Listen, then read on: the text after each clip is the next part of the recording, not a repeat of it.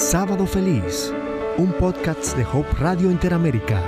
Reflexiones de crecimiento espiritual con el doctor Gamaliel Flores. ¿Qué piensas de Jesús cuando piensas en Él? ¿Sabes? La invitación de Jesús no es solo a pensar en Él. La invitación de Jesús es a permitirle vivir en ti y manifestarse a otros a través de ti. No sé si te has preguntado, en otras ocasiones me he referido a ello, pero hoy quiero hacerlo otra vez. Si eres trascendente, ¿eres trascendente? ¿Qué tan trascendente has sido? Generalmente cuando pensamos en ser trascendentes o en ser trascendentales, pensamos que quizás una, una calle lleve nuestro nombre. Eso no es fácil. Aunque hay muchas calles que llevan nombres de personas, no hay suficientes calles para que todas las personas vean su nombre en una calle. ¿Será que hagan un monumento de tu persona? O no son muchas las personas, aunque hay muchos monumentos a las cuales se erige un monumento en su honor. ¿Será dejar un libro? Sabes, hay tantos libros escritos y, y, si quieres escribir un libro, te animo a que lo hagas. Te animo a que lo hagas. Pero hay muchos libros que se escriben y pasan inadvertidos muy pocas personas los leen y no llegan a ser realmente autores trascendentales. Pero déjame decirte algo. Cuando tú te identificas con Jesús, te conviertes en una persona trascendental. En esta oportunidad, antes de que leamos un precioso texto de la Biblia, quiero compartir contigo una historia contada por Carol Graham y publicada en un libro en inglés, no sé si está traducido ese concretamente al español, pero un libro que se llama, traduciéndolo al español, Sopa de pollo para el alma, buenas acciones. Tengo el pequeño libro en mi mano. Ese libro es editado por una dama que se llama Amy Newmark, una extraordinaria editora que ha llevado esta publicación por años a tener una distribución extraordinaria.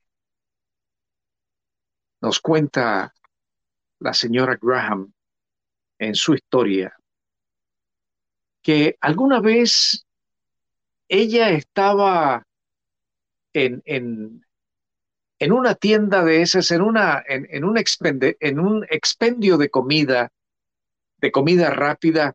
Ustedes saben, hay algunos que tienen este, casillas para ser atendidos desde el carro. No hay necesidad de entrar, sino que se, se hace el pedido por un micrófono y entonces te dicen eh, cuánto te va a costar y te acercas a otra ventanilla, hay un cajero, te cobra y te entrega eh, lo que pediste.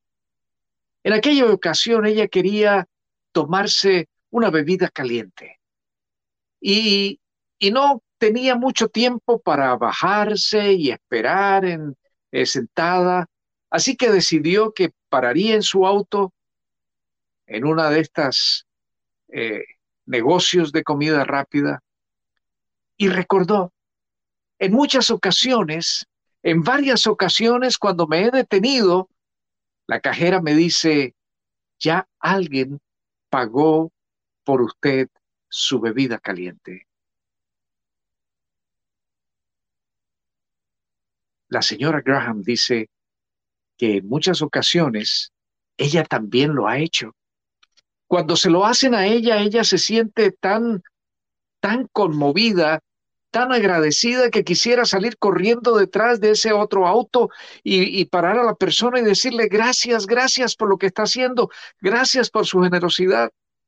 Y cuando ella lo hace, se siente como una colegiala traviesa que se salió con la suya.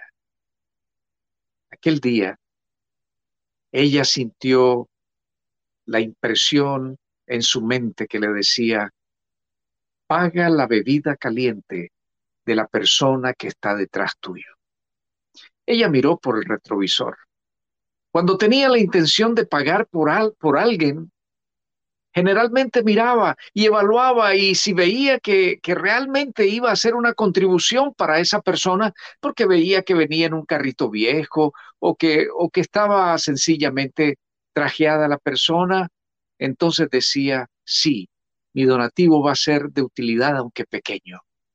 Pero en esta ocasión, cuando miró por su espejo retrovisor a la persona que estaba detrás de ella, se dio cuenta que era un hermoso auto deportivo.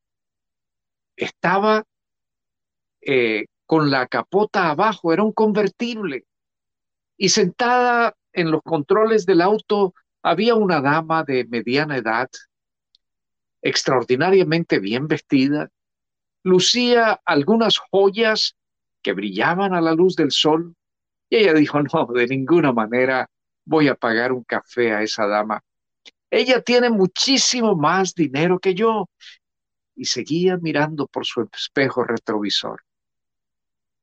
Pero la impresión seguía. Debes pagar la bebida caliente a esa dama que está detrás de ti. Cuando llegó para hacer el pedido, entonces dijo, mi bebida caliente y una bebida caliente para el auto que viene atrás. Al llegar a la casilla donde recibiría su bebida, nuevamente hizo énfasis a la persona dejé uno pago para la persona que viene atrás. Recibió, empezó a tomarlo, eh, rodó unos cuantos metros y se estacionó porque allí mismo, en ese centro comercial, había un negocio en el cual necesitaba hacer una diligencia. Entró, hizo su diligencia y cuando salió vio que el auto convertible de la dama a quien le había pagado la bebida estaba estacionado al lado suyo. Fue hacia su auto, abrió la puerta y cuando intentó subirse a su auto, la dama del auto deportivo le dijo, muchas gracias por haber pagado por mi bebida caliente. No sabe usted cuánto ha significado para mí. Mire, ha sido una señal, una verdadera señal para mí. Y le dijo, mi esposo y yo estamos por declararnos en bancarrota. Nuestro socio nos hizo un desfalco.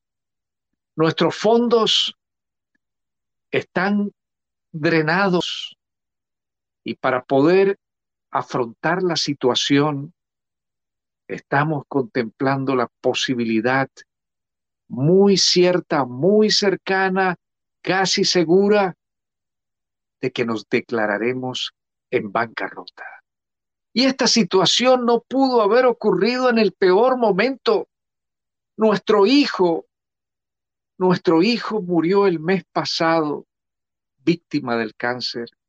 Era un chico brillante de solo 26 años.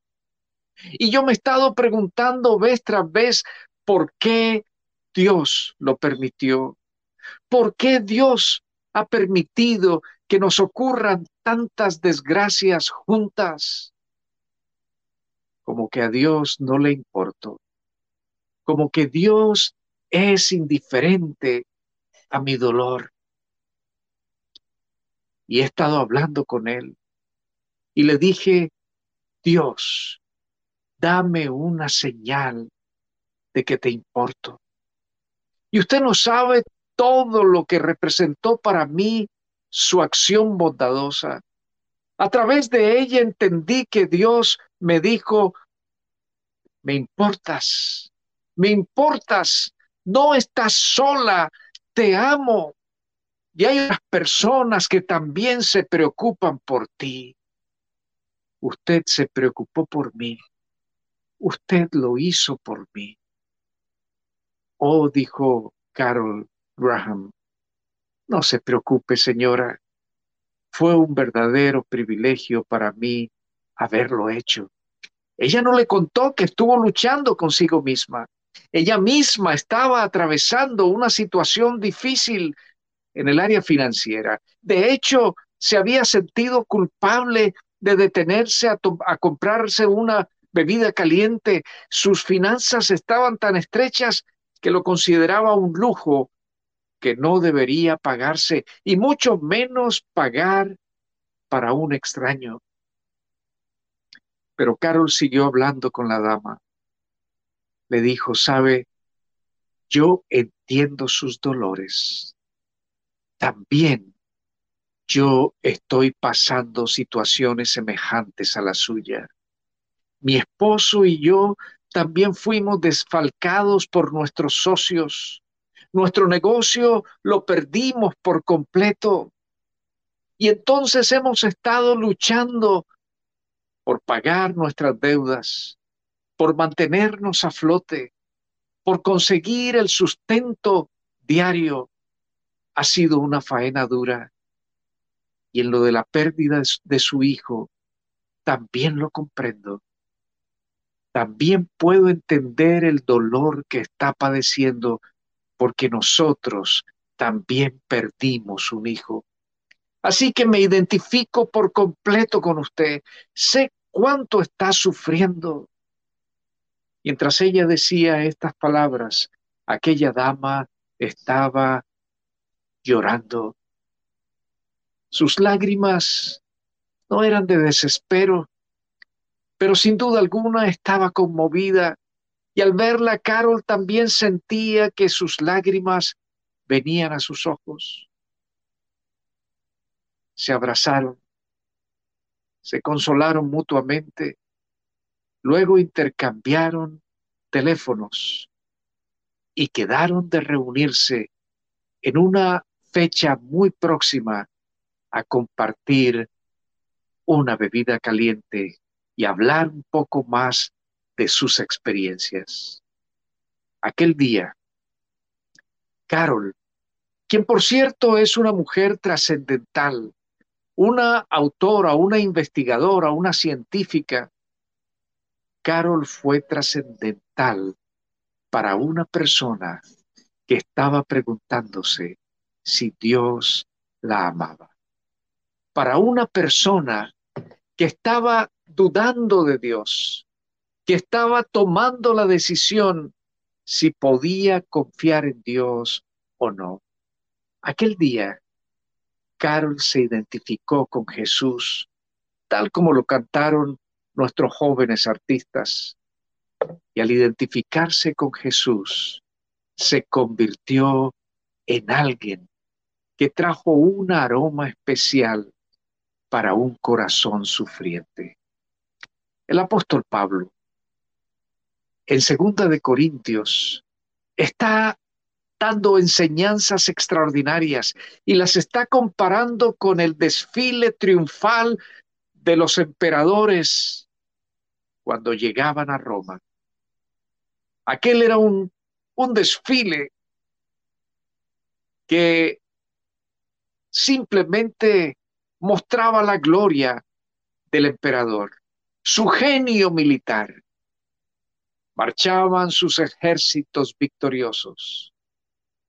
Perfumistas iban permitiendo que, que, el incienso brotara libremente y, e impregnara el ambiente y todos podían oler aquel, aquel aroma de victoria. Pero en la parte de atrás venían los cautivos venían custodiados, venían atados por sus cuellos.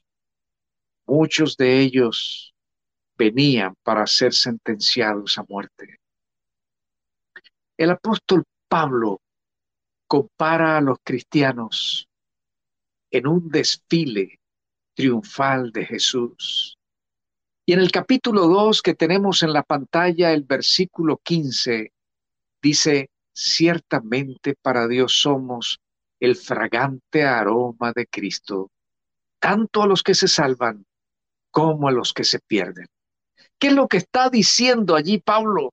Pablo está diciendo que alguien que está comprometido con Jesús, que alguien que se identifica con Jesús, vive la vida de Jesús y esa vida es un aroma que beneficia a los que aceptan la salvación de Jesús, pero que también le da una oportunidad al que hasta ahora se ha negado aceptar a Cristo.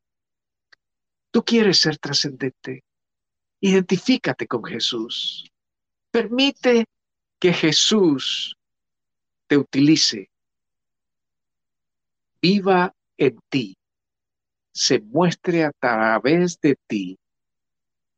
Y así mostrarás a otros cuánto ama Dios. Y sabes, lo fundamental del conocimiento de Dios es que Dios es amor. Que Dios nos ama como a sí mismo. Nos tiene esculpidos en sus manos y nos protege como a la niña de su Sábado feliz. Gracias por escuchar este podcast. Encuentra más recursos en el portal hopechannelinteramerica.org